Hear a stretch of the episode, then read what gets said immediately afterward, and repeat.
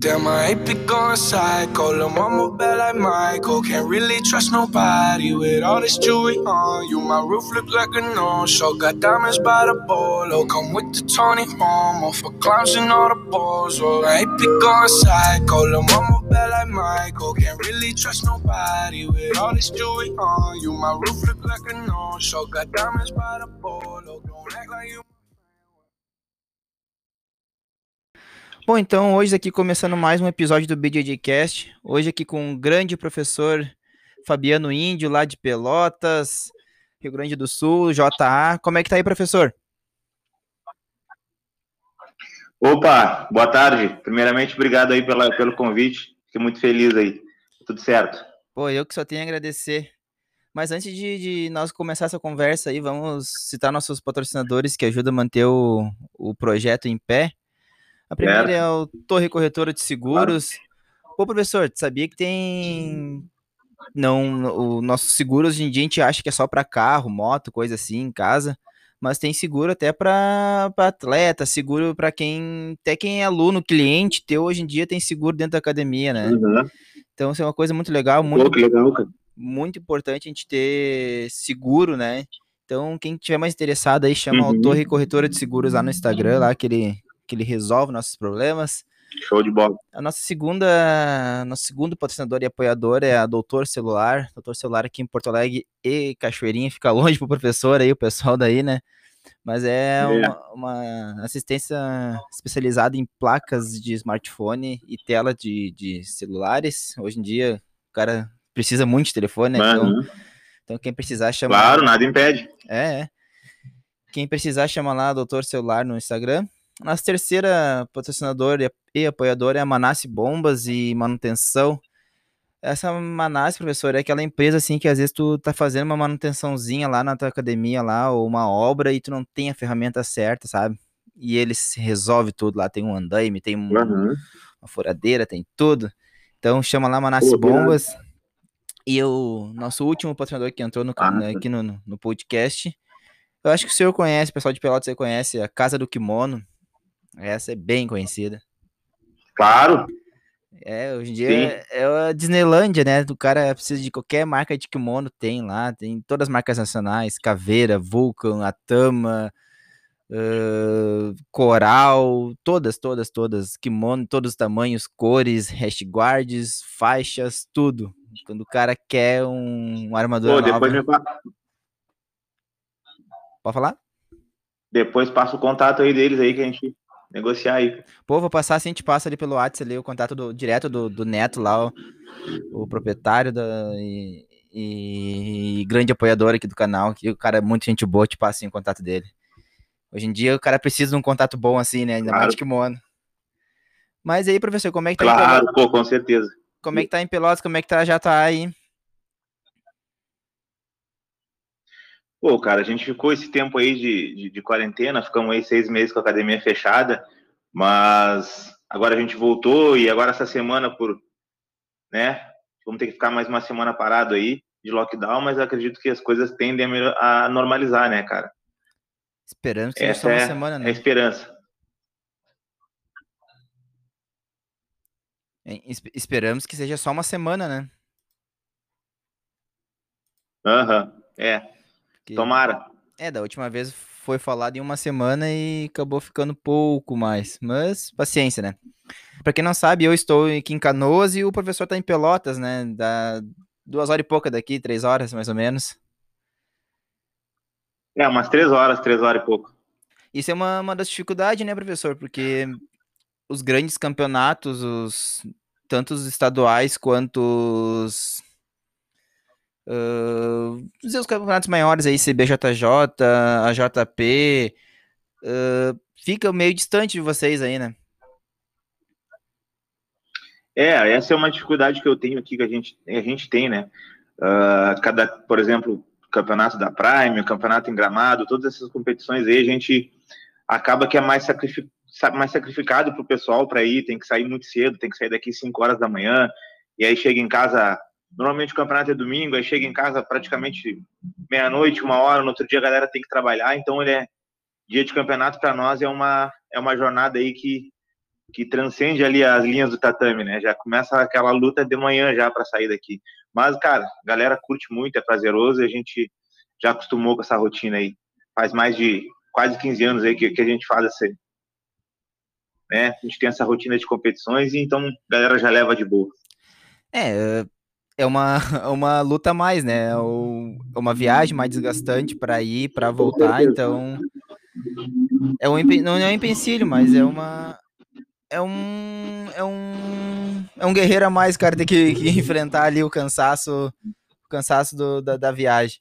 Mas uh, falando do professor mesmo, do, do, do, do Fabiano, como é que o Fabiano escutou pela primeira vez falar em jiu-jitsu, primeira vez que, que vestiu um kimono, como é que rolou isso? Na verdade, eu, eu sempre fui atleta desde os 12 anos de idade, eu treinava capoeira e eu treinei treinei durante 12 anos, né? E pô, levava bem a sério, era um cara que bem disciplinado, bem regrado. E em seguida, em 98 ou 99, o jiu-jitsu veio aqui para Pelotas, com o mestre Júlio Seco. Então, uh, aconteceu que os meus amigos da capoeira começaram a migrar para o jiu-jitsu. E eu fui o último a migrar. Não, não queria abandonar a raiz ali da capoeira. Eu, pô, galera, vamos continuar na capoeira. Só que aí daqui a pouco ficou só eu ali no, na, na capoeira e o pessoal no jiu-jitsu. E aí não teve outra. Aí eu tive que ir. Tive que ir e fui meio a contra vontade, mas a partir do momento que eu fiz a primeira aula ali, pô, me apaixonei e foi dali para frente. Ah, então foi reticente a botar o kimono, mas quando botou não, largou mais. É, fui, fui para fui brincar ali, fui para que a galera ficou enchendo o saco ali para vamos lá, vamos lá, faz uma aulinha aqui, e eu não queria, aí fui meio contra vontade, fiz a primeira aula, apanhei pra caramba, e eu, pô, cara, é isso aqui que eu quero, gostei. E aí disso aí, a partir daí comecei a treinar, treinar, e, e aqueles amigos meus ali que me botaram no jiu-jitsu, quase todos já pararam, eu continuei. E a, a, a linhagem Júlio Seco ela é bem forte aí pro, pro interior do estado, né? Aqui na, na capital ela não, não, não conseguiu disseminar tanto, até porque aqui tem várias equipes, mas é pro interior ela é bem forte, uhum. né? É, não, é bem forte sim, tem Rio Grande também.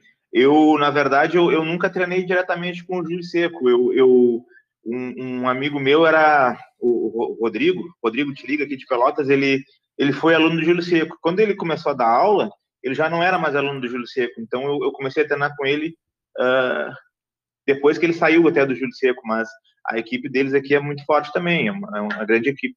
Uhum. E, e como é e o professor chegou em competições? Como é que rolou? Como é que foi o, o, o primeiro contato do, do, do Fabiano mesmo? não falando em, em professor faixa preta ainda, mas em, em, iniciante lá, como é que foi teu primeiro contato com competição? Na verdade, eu eu sempre olhei lutas de MMA, né? Então, quando eu entrei pro jiu-jitsu, eu não gostava muito de vestir o kimono. Então, todos os dias pós-treino ali, a galera a galera treinava de kimono, sempre convidava alguém para dar um treino sem kimono, né? Demorei a comprar meu primeiro kimono ali, então eu sempre gostava muito mais do, do Nogi, a galera nunca gostou muito.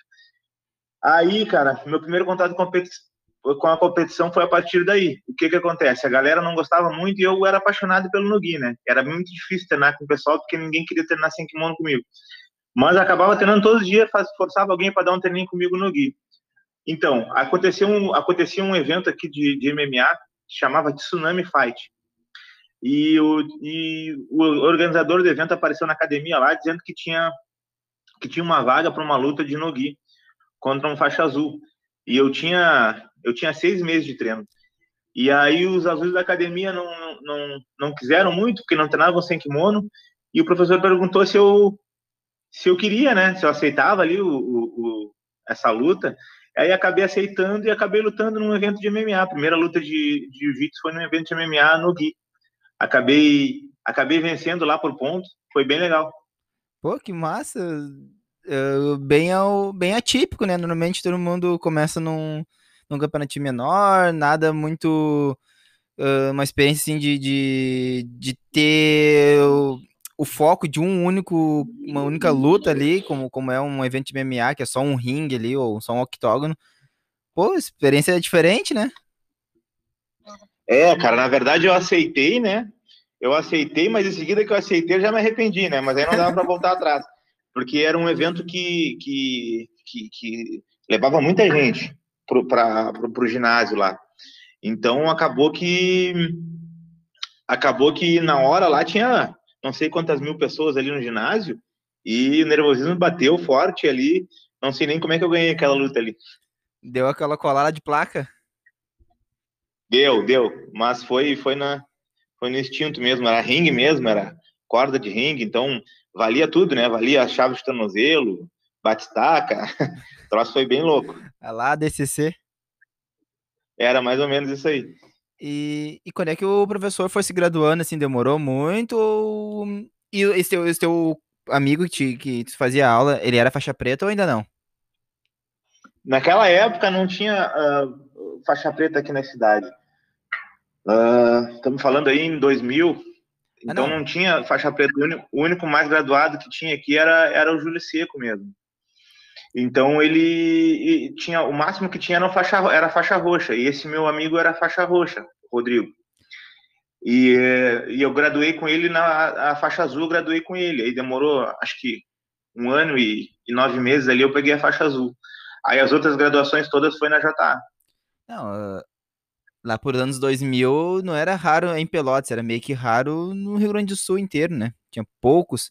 É verdade. Porque o jiu-jitsu chegou Sim. em Porto Alegre uh, pelo, lá por 90, 88, 90, cada um fala uma história, mas falam de, Zé Ma, de Walter Matos e, Sim. e lá da União, o mestre Murgel, mas a primeira equipe fundada mesmo foi a Sul em 94, depois a Winner. Então, ali pelos uhum. anos 2000 era meio raro, assim, meio difícil de encontrar mesmo. Imagina. Era meio raro. É só quem veio de fora, né? Uhum. Aí eu lembro, de eu, depois comecei os campeonatos no, no, em Porto Alegre e tal, mesmo nos campeonatos a gente não via luta de faixa preta, né? Era o máximo, o máximo que a gente via era uma luta de faixa marrom, assim. É, e era uma só. Pior, era bem difícil, né? E... e aí, a partir daí, todas as graduações foram na JA ali com o alemão, e estão até hoje aí. E como é que rolou essa ida para JA? Na verdade, a ida para JA foi foi um negócio meio natural, assim, ó, como o, o meu professor aqui, esse meu ex-professor, ele era muito voltado para MMA, né? Uhum. E a gente e eu acabei começando a gostar mais da competição de jiu-jitsu, de kimono. Acabei lutando numa competição aqui em Pelotas de kimono, gostei.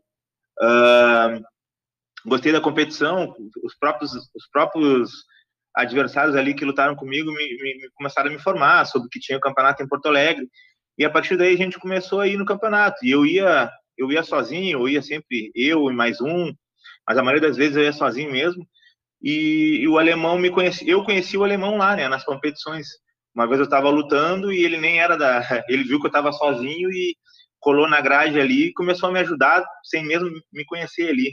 E a partir daí a gente uh, se conheceu. Dali, o, dali nesse campeonato mesmo aí, o alemão me convidou para ir para casa dele em Caxias já fui para lá, fiquei uma semana e a partir daí foi nosso contato, cara. É, o meu professor aqui não teve nenhuma uh, algo foi de briga e tal, mas foi algo bem natural, foi algo de, de né, coisa de ele puxava mais para MMA, uh, eu já estava gostando mais da competição de kimono, então foi algo natural assim. Pô, mas Caxias, Pelotas é longe, né? É quase 500 quilômetros aí, cara. Sim. Então era para treinar, para eu treinar era muito sacrificado, porque eu ia para o alemão lá, ficava uma semana, daqui a pouco ficava uh, dois meses sem ir, então naquela época não tinha muito uh, gravador assim, né, para gravar a posição, gravar a aula, então ia com um caderninho para a beira do tatame ali, o alemão anotava as posições, a gente treinava uma semana, ficava duas semanas às vezes, voltava, e a partir daí a gente foi, foi estudando, né, estudando, estudando e estamos aí até hoje na JA. Sim, até eu, eu gravei com, com o Gabriel Brode uma semana antes da. Na semana da, lá da pódio. E ele comentou que ele foi lá para o Haiti e tu mandava vídeo de posição para ele. Olha a barbada, né? O professor não tinha isso, né? É, pois é, não, era barbada. E é bem isso, cara. É bem isso. O, o, acho que uh, foi bem foi bem difícil essa, essa jornada aí de, de, de, construir me construir como professor mas eu acho que essa dificuldade aí fez com que a gente valorizasse bem e hoje a gente está com uma equipe uh, boa aí, com uns resultados legais, exatamente porque eu e esse pessoal mais da antiga corremos, né? Sim, sim. Daí é aquela história, né, de, de valor e preço, né? São coisas bem diferentes, né? Exatamente. É isso que eu penso, cara. O alemão sempre foi um cara que foi muito. O alemão sempre é um cara muito bom, assim, com, se ele vê um cara muito dedicado, assim, ah, ele tira o tempo dele que é para estar tá ajudando, entendeu? Então isso me ajudou muito também. O fato dele disponibilizar sempre casa dele para eu ficar. Querendo treinar é só ir lá no alemão que se tu quer treinar é, é o lugar, cara. Ele apoia todo mundo que realmente ele vê que é dedicado. E eu não foi diferente. Foi assim que, eu, que foi a ida para JA. E ele e o alemão tem uma, tem uma ligação muito grande com a Sul, né? Eles eram Sul. Caxias, na verdade, tem um jiu-jitsu muito forte em Caxias, né? Uhum. Não, eu, eu cheguei a ser da Sul também, quando eu, essa época que eu conheci o alemão aí, ele, ele era da Sul, então a gente chegou a ser da Sul. Sul, depois foi a Drill, né, que o Paradisa ficou com a Drill, a gente ficou com a Drill. Sim. Aí depois o alemão saiu da Drill e ficou com a JA só. Sim, o alemão e o Jamanta, né, então... Uh, Sim. Na verdade, eu acho que Caxias, acho que é o segundo polo de jiu-jitsu no estado. Dá pra, dá pra se dizer isso. Acho que sim, certamente sim. É, a galera mais antiga ali, que tem. Em, acho que os, os, alunos mais antigos ali do, do, do Walter Matos, do Zé Mário, estão uh, em Caxias, né? É, o Alex, o Alex lá tem uma, uma, uma história bem grande lá. Alex, uh, o alemão. Tem o Alex, tem o Rodrigão, tem Isso. o. Né, tem uma galera lá que, que é bem da antiga mesmo. O a alemão, o Jamanta.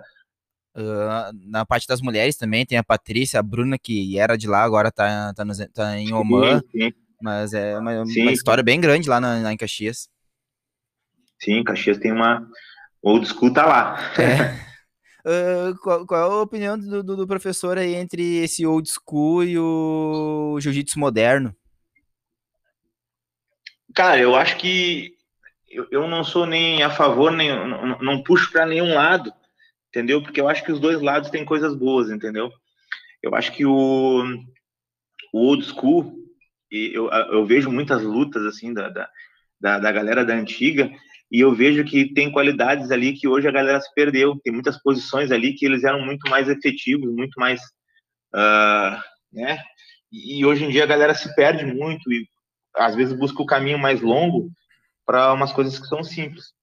Uh, em contrapartida também, eu não, me, não, me, não, não fico só ali no old school, não fico só naquela parte ali, eu tô, tô sempre querendo evoluir, tô sempre querendo posições novas, mas o que, que eu, eu falo para meus alunos, uma coisa que eu, que, que eu li esses tempos que é muito, achei muito interessante, eu gosto de repassar, que nem toda evolução, nem toda evolução ela é positiva, né?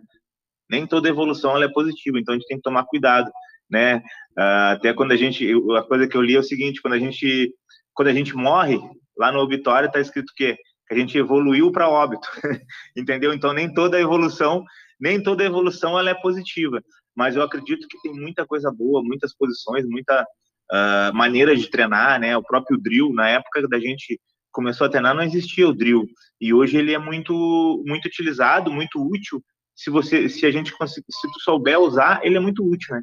Então eu não, não sou um cara que puxo para nenhum lado. Eu procuro aproveitar o melhor de cada um e e é isso. Esses, esses tempos tava conversando com, com, com um amigo meu de, de treino. A gente uhum. não treina mais junto, então estamos em equipes separadas hoje. Mas uh, quando eu comecei, ele era uhum. faixa roxa, hoje, hoje ele é faixa preta e eu sou roxa. Daí a gente tava falando muito disso de, de old school, de, de do jiu-jitsu mais moderno. E eu falando, ah, aprendi muita posição nova, muita coisa nova, acabei trocando de equipe uns dois anos. Então, aprendi muita coisa nova que tá. Eu, hoje eu tenho uma, uma equipe aliada, uh, aliada uh, filiada à Aliança Mário Reis, o meu professor, o Matheus Aspira, é, treina direto com o Mário Reis, então eu acabei aprendendo muita coisa que eu não conhecia nova no meu jogo. Daí, esses tempos, fui fazer umas posições simples, que o, uh, ali em seguida a gente faz, o Aspira trabalha muito essa parte mais, mais base e a parte mais moderna, vamos dizer assim, mais o old school e faz, faz essa mescla. E eu me perdi numa Kimura, uhum. uma coisa simples. Era uhum. falta de treino do daquele desse chamado old school aí. É, cara. Por preguiça minha. Pode falar. Não, por preguiça minha. Sim. Não, exatamente, cara. Eu, eu procuro sempre passar isso para os alunos. Cara, a posição, uh, o jiu-jitsu, a galera da, da, da, nova era, assim, do jiu-jitsu, né, do New School, a galera prioriza muito a parte plástica do jiu-jitsu, a parte, ah, preferir, prefere uma posição mais bonita, né, ao invés de ser eficaz, e acaba, às vezes, se perdendo nisso aí. Uh, em contrapartida, o, o pessoal da old school também tem um problema que a maioria do pessoal que se diz old school uh, não é old school, eles são preguiçosos, entendeu? Então o cara, uh, ele fala que, nah, que o jiu-jitsu que funciona é o básico, mas a maioria das vezes o, o cara tá com preguiça de aprender posições novas. O cara reclama da, da guarda de lapela, da 50, mas não, não senta ali a bunda no chão para tentar estudar, entendeu? Tentar estudar maneiras de destravar aquilo ali, né? Maneiras de conseguir fazer com que aquilo ali não fique, né, uma posição amarrada, né? Às vezes a posição fica amarrada porque o cara não sabe o, o que fazer né? Mas se tu souber o que fazer, talvez tu destrave aquilo ali e para de chamar aquilo ali de, de, de amarração, entendeu?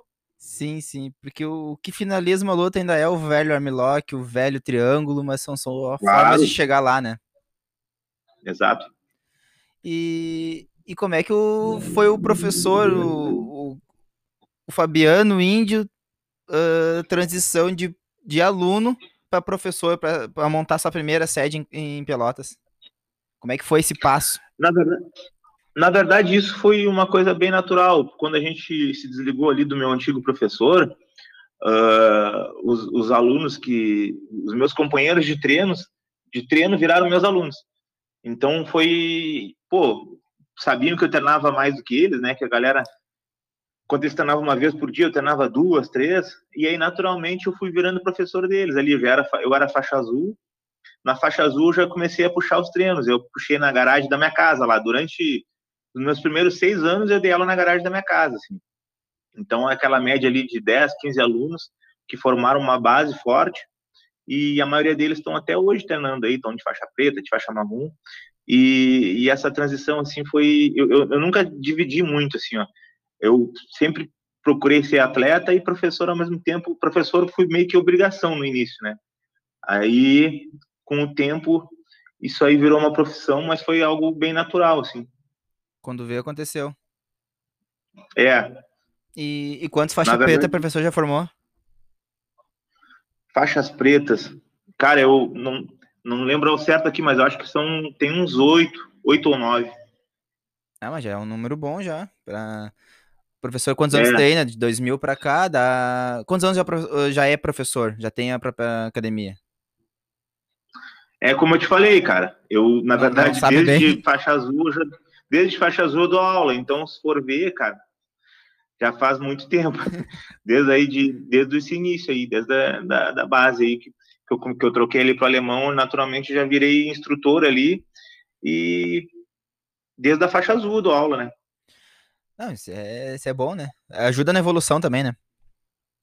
É, e na verdade, como professor mesmo de, de, de arte marcial, Uh, eu, eu, dei aula de capoeira durante, durante quase oito anos, eu dei aula de capoeira. Aí, se tu for somar com mais uns 15 aí de jiu-jitsu, né, já dá bastante. Então, eu acho que o professor, ele, ele, o professor, ele tem muito disso, entendeu? Tipo, os caras acham que ah, o professor é só tu pegar e mostrar uma posição, mandar a galera rolar. Na verdade, não é, entendeu? O professor, ele é aquele cara que sabe lidar com as pessoas, que sabe uh, que sabe tirar o máximo possível de cada um, né? Que sabe, sabe entende que o, que o aluno ele ele tu tem que tratar ele individualmente, tu não pode tratar ele todos iguais, né? Então tudo tudo isso aí tudo isso aí eu acho que é uma uma soma de coisas que faz um bom professor. Eu tenho uma, uma pergunta que eu eu tô há tempos para fazer para alguém. Eu vinha pensar nessa pergunta, não sabia a pessoa certa. E de repente eu caiu. Não, Uh, de repente eu vi. Não, vai ser com, com o professor Fabiano. Uh, o professor tem um, um, um, Instagram bem legal, não é só aquele Instagram de foto de treino, de mostrar os alunos ali com, com essas medalhas. Uh, tu tenta instruir bastante no teu Instagram. Isso é uma coisa bem legal. Acho que isso é um, é um trabalho de qualquer uhum. faixa preta. E uma, uhum. uma pergunta: uh, todo faixa preta pode ser professor ou para ser professor não precisa ser faixa preta? Cara, eu, eu vou te dizer, eu, eu não vou dizer o que. Eu vou dizer o que, que eu acho que é certo. Não o que eu acho que tem que ser feito. Eu acho que cada um sabe do seu trabalho, cada um sabe da sua. Né, da maneira com que ele vai formar um faixa preta. Uh, mas nós da JA, nós da JA, o alemão sempre me passou isso e eu, eu passo isso para a galera aqui. Eu acredito que o faixa preta, ele obrigatoriamente, ele tem que ser um professor não necessariamente ele tem que ter um trabalho como com jiu-jitsu, ter uma turma, mas ele tem que saber dar uma aula, ele tem que saber puxar um treino. Eu acho que faz parte da formação como faixa preta, tu ser um professor, tu saber, tu ter uma didática. Os meus alunos, todos que fazem, que vão pegar a faixa preta, antes de pegar a faixa preta, ele tem que ter passado por uma, a gente passa por um, como é que eu vou te falar, com uma, eles passam por uma triagem aqui de, de, de instrutor, por um, por um estágio. Uhum. Agora eu achei a palavra. Os meus alunos, todos, todo, todos os alunos que vão pegar a faixa preta, todos os meus alunos que pegaram a faixa preta, eles passaram por um estágio como professor. Eles têm que, um estágio como instrutor para poder virar, de fato, um faixa preta professor. Eu acredito que seja fundamental o, o faixa preta saber puxar um treino, saber dar uma aula, saber falar sobre jiu-jitsu. Né? Não é só puxar um treino, saber passar uma posição, mas saber falar sobre jiu-jitsu, saber uh, falar sobre a história do jiu-jitsu, falar sobre os fundamentos, sobre o porquê de cada coisa, né? Eu acho que é importantíssimo. Mas, como eu te disse, essa é a minha opinião.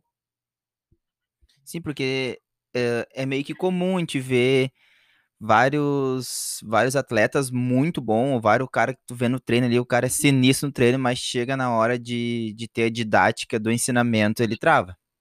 É, uma, é meio que é, comum, é, né? Por, por, coincidência, eu até postei essa frase agora hoje faz pouco tempo agora no Stories ali. Não, que não cheguei é a ver. Isso, o, o fato de tu o fato de tu saber uma coisa, eu acredito que não significa nada se tu não souber passar o que tu sabe.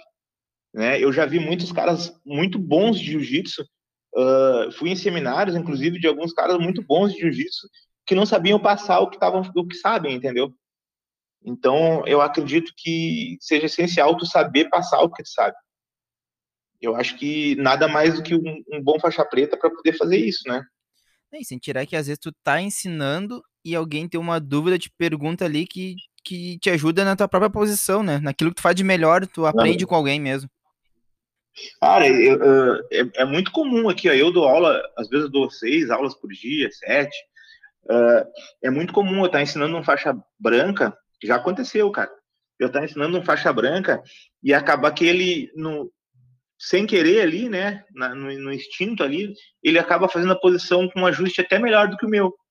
E várias vezes eu peguei dicas com caras que eu estava ensinando ali, às vezes faixa azul mesmo, que já tem uma faixa azul, faixa roxa, tu vai ensinar uma posição e os caras acabam fazendo melhor do que tu, e tu acaba mudando. Ó, o cara acabou fazendo melhor do que eu, e a própria Kimura que tu falou aí agora, esses tempos até um faixa branca, cara. Fui mostrar uma Kimura para ele, ele fez um ajustezinho que hoje eu ensino todo mundo com aquele ajustezinho dele, entendeu?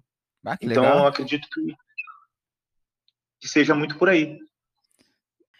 E o, o professor, ele. A, a equipe JA Pelotas está se tornando uma referência, né? Porque qualquer campeonato que a gente entre, que vá lutar e ver alguém da JA, a gente sabe que é duro. Uh, como é que é, como é que foi a formação dessa desse não digo quartel-general porque não se usa mais isso, né? Mas desses, desses guerreiros aí, como é que foi? Cara, que é legal ouvir isso porque a gente, né, de fora a gente não vê, mas a galera acaba sempre falando isso, eu fico feliz. Mas, cara, eu acredito que seja uh, o diferencial para que isso aconteça, assim, eu procuro levar bem a sério a equipe de competição. Acredito que, um, que uma boa academia, ela, não, ela, ela é feita de bons competidores, de boas pessoas que tem muitas pessoas que não querem competir, mas querem o jiu-jitsu como uma atividade física ou mesmo para saber se defender, uma defesa pessoal. Acredito que uma academia completa ela tem que agregar tudo isso aí. E, e a parte de competição eu acho essencial, até porque ela é uma vitrine, né, para academia. E eu a gente tem uma equipe de competição aqui na academia que eu levo bem a sério, assim. Então essa galera da equipe de competição uh, acaba puxando os outros, né? Acaba puxando os outros, o resultado deles acaba motivando os outros. E, e é isso, a gente tem treino de competição todos os dias, meio-dia, de segunda a sexta, treino de competição. E eu acho que isso aí é uma coisa que acaba uh, elevando o nível do pessoal, né? O próprio Brody aí, que fez o podcast contigo, tem tido uns resultados bem expressivos e ele acaba contagiando o resto da galera. Todo mundo quer a mesma coisa, então todo mundo está correndo atrás, está vendo o que ele faz e está e tá correndo junto, está tentando evoluir junto e acaba que os resultados aparecem naturalmente, né? É, eu, eu, na equipe que eu treinava antes, o meu, meu professor dizia muito que uh, é, é, é difícil se manter no topo, é difícil ganhar campeonatos, mas é o resultado do trabalho, né? E, e por muitas vezes esse resultado de trabalho é nada mais do que o portfólio de, de trabalho do professor, né? É mostrar que tem campeões claro, ali, que o não que é, é, essa mescla de, de do pessoal que treina por hobby e treina por competição é difícil, nem todo mundo consegue trabalhar isso muito bem, né? Mas ele e querendo ou não, ele traz outras pessoas, né? Traz mais gente para a equipe. É, o que eu costumo falar é que o, o, o, o cara que entra no jiu-jitsu, né? A pessoa que entra pro jiu-jitsu, ela ninguém entra pro jiu-jitsu dizendo que quer ser campeão mundial, dizendo que quer ser campeão, que quer ganhar medalha. A maioria das pessoas entra porque porque quer fazer uma atividade física, quer aprender a se, a se defender. Mas com o passar do tempo, a pessoa vai adquirindo, vai adquirindo confiança nos treinos, né? Começa a bater num, começa a bater no outro, começa a conseguir fazer uma raspagem aqui, uma raspagem ali, uma passagem aqui, uma finalização, e naturalmente o aluno uh, começa com essa confiança, começa a despertar esse interesse pela competição. E aí está no, no bom professor saber impulsionar isso, né? Uh, então é, é, uma coisa que eu faço, tento fazer muito aqui, é tentar sempre, uh, né? Eu não obrigo ninguém a competir, não obrigo, não sou aquele professor, ah, tens que ir, tens que ir, não. Mas eu incentivo, eu mostro o que que o que, que é os, os, benefícios da competição, né? O que, que vai trazer de bom para ele, não só para o jiu-jitsu dele, mas para a vida dele, né? Então, acaba que a galera, hoje aqui, 50% dos meus alunos são competidores. Até o, o na, na, equipe hoje que eu treino, o, professor fala muito isso, ele, ele não obriga ninguém, mas ele chega assim, fulaninho, tu tá bem, teu jiu-jitsu tá um nível bom, eu acho que tu precisa competir para te, te sentir essa adrenalina e tu vai ver quão é bom para ter evolução. Isso aconteceu muito Exatamente. comigo. Quando eu cheguei na equipe ali, eu quando eu comecei a treinar lá atrás, eu olhava, não, não quero competir. Daí eu acabei indo competir umas outras, tive algumas alguns revés e isso foi frustrando, né? Daí quando uhum. eu troquei de equipe, eu cheguei ali, tava treinando já uns dois, três meses, ele, não, meu, vai lutar. Eu, não, mas eu não tô, não tô me sentindo preparado. Ele, tá, meu, vai. Acabei indo numa Prime, fui campeão absoluto. E ele falou, viu, meu, uh, falta isso. Faltava em ti tu querer voltar esse, esse instinto de luta. Então, é bem por... qual é a opinião do professor na, dentro da evolução do, do atleta, do, do, de um faixa preta, vamos dizer, vamos supor, uh, essa competição? Qual a importância dela? Cara, a competição, eu acho que uh, ela, ela é muito importante não só para o jiu-jitsu, né? Não só para o jiu-jitsu, não só para o teu nível, né? O que eu falo aos meus alunos é o seguinte, cara, quando tu vem treinando diariamente, tu, mesmo batendo ou apanhando no treino, tu tá evoluindo, né? Então tu evolui degrau por degrau, degrau por degrau. Todos os dias tu vai na academia, tu evolui degrau por degrau, mesmo apanhando. Mas quando tu vai na competição, tu pula 10 degraus na tua evolução. É, é pula 10 degraus na tua evolução. Tu pula, tu, tu ganha muita coisa, né? A competição ela te dá muito mais além de uma medalha.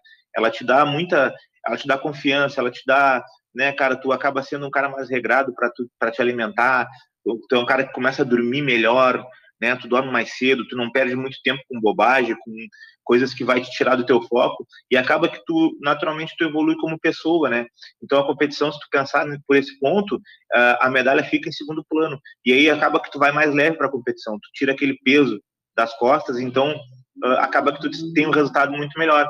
Então eu procuro passar sempre isso para os alunos, entender que a competição ela é uma extensão do treino, ela é uma, ela é algo que tu uma coisa que eu faço com meus alunos é o seguinte, não sei se vocês fazem aí, mas que uh, todo aluno, ganhando ou perdendo, eu faço eles treinar segunda-feira, no outro dia, no caso. Aqui acaba sendo então, natural, o pessoal vai treinar igual. É, tipo, o que acontecia é que a galera pegava e levava o campeonato muito a, a sério. Acontecia que acontecia que tirava férias depois, né? A galera pegava e pô, ficava uma semana sem ir na academia, duas, e aí acaba que depois cada vez que ia na competição tinha que estar, tá, ah, tinha que ser o super-homem para lutar. Aí eu comecei a, a explicar que o jiu-jitsu não precisa estar 100% da, do teu potencial para ir, só precisa estar tá treinando. Se está treinando diariamente, tu pode ir na competição. Sim, é, então, é natural. Eu tento explicar isso para a galera, que o jiu-jitsu, que a competição ela é uma extensão do teu treino. Se tá treinando bem, não tem por que tu não ir. É, e, e, tem gente que chega lá, tô, olha, o, o, cara é leão de treino, né? O cara treina bem, bem, bem, chega na competição, cola as placas. E como é que faz para trabalhar com esse cara? Cara, na verdade, é, é isso, entendeu? Exatamente o que eu falei. Normalmente os caras, os caras que são leão no treino e chegam na competição não conseguem desenvolver, eles têm um é, normalmente é bloqueio mental, né, cara? Os caras ficam muito nervosos e aí o trabalho eu acho que é, é procurar uh, da onde é que vem esse nervosismo. E a maioria das vezes, uh, uh, pela minha experiência, esse, o pensamento do cara que fica nervoso é o seguinte: o que, que vão pensar se eu perder? O cara bota isso na cabeça. Ah, o que, que a minha namorada vai pensar? O que, que o meu professor vai pensar? O que, que o meu patrocinador vai pensar? O meu apoiador lá vai pensar? E acaba que, de tanto ele pensar nisso, ele chega lá na hora e não pensa no que, tem, no que realmente tem que pensar, que é no jiu-jitsu, né? Que é aproveitar o momento, que é se divertir. Então, uh, a partir do momento que eu, que eu sinto que, que o que aconteceu ali foi nervosismo, eu tento ter uma conversa, né? Tento ter uma conversa, tentar explicar, tentar entender o que, que se passa na cabeça do cara e, e, e, em cima disso começar a trabalhar, né? E muitas vezes dá, dá certo, cara. Eu era assim também, eu era muito nervosão na competição e com o tempo eu comecei a me, me policiar, comecei a ver o que, que era o problema realmente.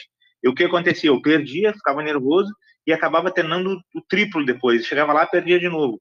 Aí depois eu comecei a entender que o meu problema era mental aí comecei a, comecei a ter um resultado positivo na competição. Uh, é, é bem isso. Já aconteceu comigo, aconteceu com todo mundo, na verdade, né?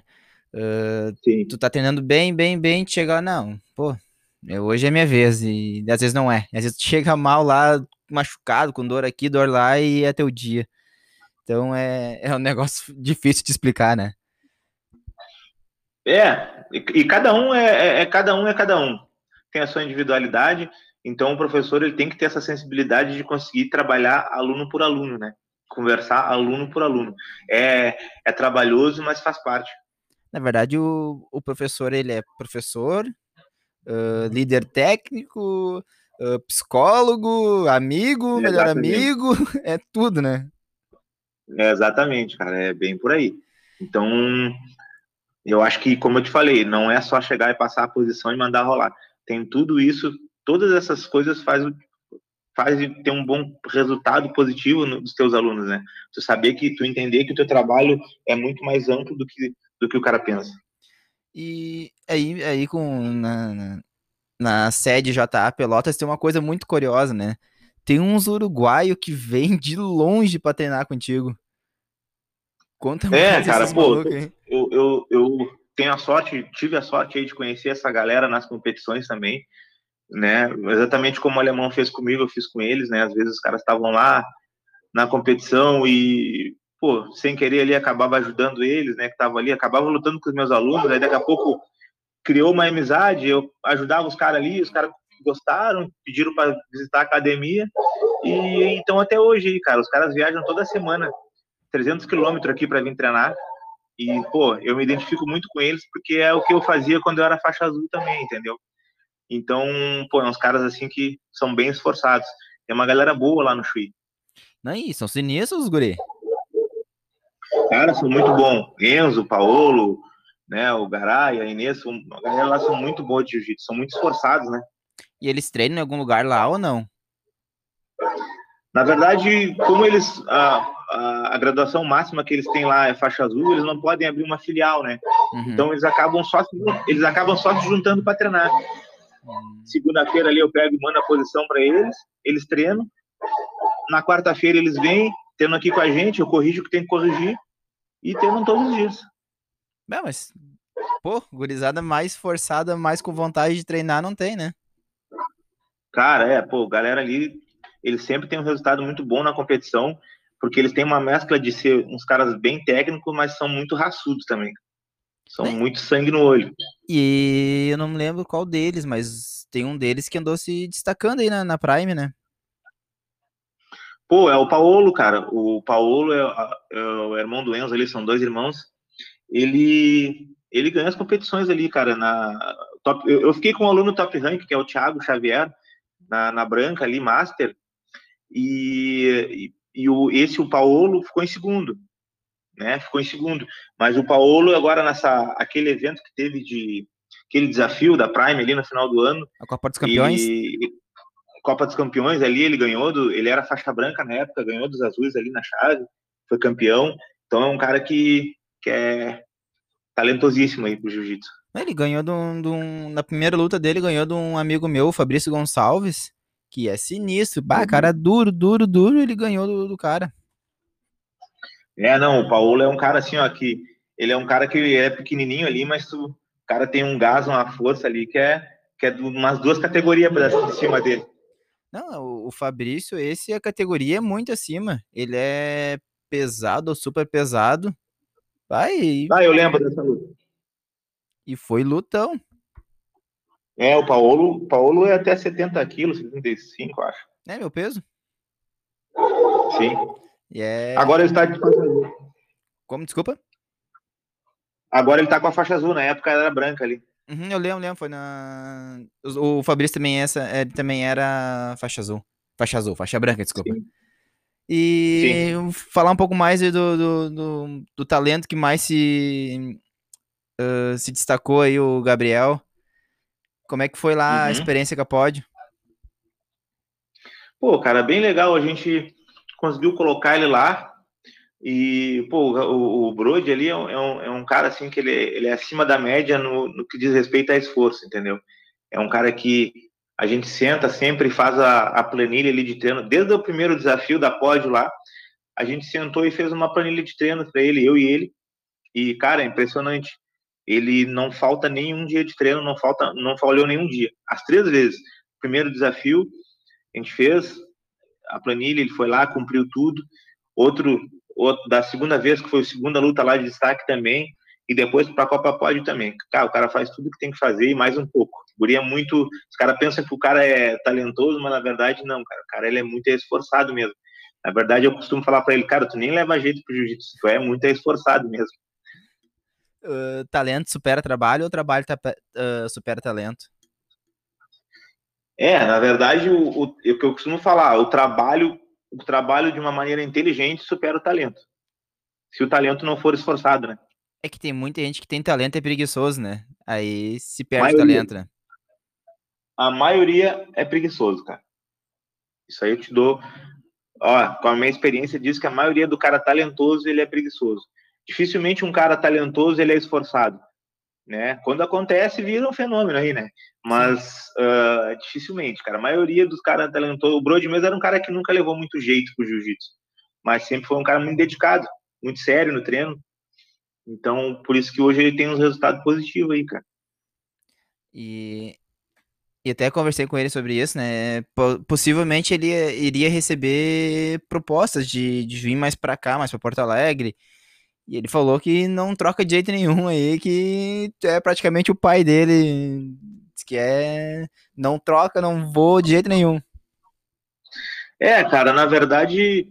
Na verdade, o que eu falo para ele é o seguinte, cara, não te prende não te, nunca te prende a, a, a, ter um essa gratidão ela tem que ser tem que ter entendeu mas a gratidão ela, a gente tem que entender tem que entender qual que é o teu objetivo né? Teu objetivo na faixa preta.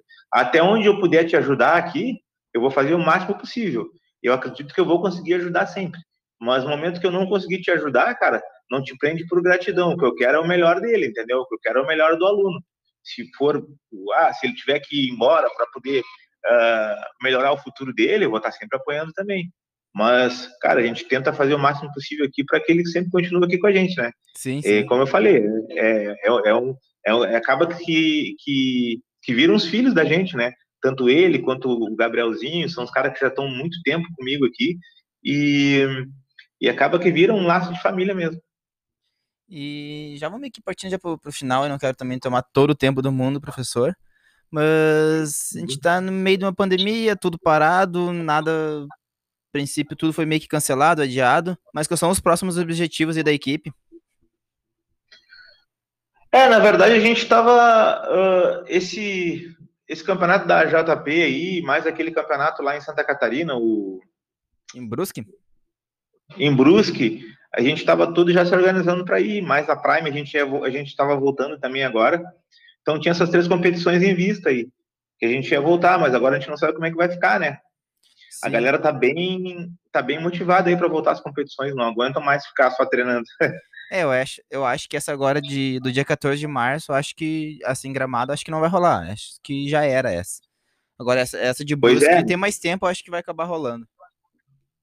É, a gente, a galera já estava toda escrita ali, então acabou que prejudicou. Mas vamos ver, né, cara? Isso aí tem que passar uma hora e a gente tem que voltar ao normal. Sim, sim. Logo, logo vai ter brasileiro também ali por maio, então rezamos que é. tudo se normalize, a gente consiga, consiga voltar às competições.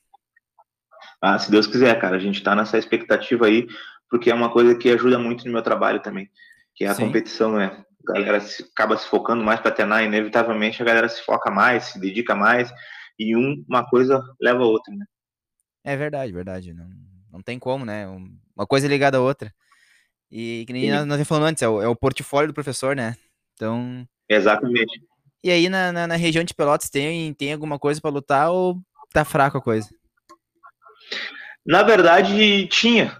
Antes tinha um campeonato aqui que era bem bom, cara entendeu? Que era o King, campeonato da King aqui, que é até um, um, um, aluno meu, que agora é aluno meu, que organiza, que é o Érico. Então, esse campeonato aí era bem bom, dava uma premiação boa, só que por motivo aí da pandemia acabou que não aconteceu mais.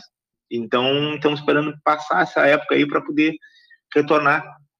E aqui na cidade a gente, pô, né, imagina, uh, ano passado, ano de 2019 teve uma primeira Prime aqui em Pelotas aqui, pô, conseguimos ganhar a competição em todas as categorias, foi bem legal para o trabalho, e a gente espera que tenha outra aí. É, é, uma das coisas que eu, eu gostaria muito de gravar com, com o Fernando Paradeda, mas não, no momento não, não estamos conseguindo contato com ele. Até já vi algumas coisas, curtiu, mas não, não, não responde. Uh, eu queria muito que uh, uma das coisas que, que eu tenho a criticar a, a federação é isso, né? É muito centralizada aqui. Eu acho que tinha que se explanar um pouco mais uh, Bento, Pelotas, é. Rio Grande, tem, tem jiu-jitsu muito forte na Serra também, e, e, aí nessa região e não tem campeonatos, né? É, cara, eu, eu, eu acredito que, que isso é uma coisa que ele, que ele tá começando a corrigir, né? Porque demorou muitos anos para a Prime vir aqui em Pelotas e uh, acho que não só para o meu trabalho, para o pessoal daqui, mas também para a própria Prime, né? Expandir o negócio, expandir a empresa acredito que quanto mais cidades do interior eles atingirem, mais vai evoluir todo mundo, né? Sim, sim. Creio que seja uma vontade deles também, mas é também esse ano é difícil criticar qualquer coisa, né? Tá difícil para todo mundo, né? É, é, é verdade. Mas vamos ver, as coisas tendem a melhorar. Sim, sim. Então tá, professor, a gente bateu um papo aí de quase uma hora e te agradeço muito, muito, muito, professor. Pô, muita gente boa aí, sempre me atendeu muito bem, conversamos, trocamos uma ideia. Não, não, não nos conhecemos pessoalmente, mas acho que logo, logo vamos conhecer e se cruzar pro, pro campeonato. Eu já te claro. vi, já, já, já, a gente nunca conversou, mas eu já te vi várias vezes em campeonato.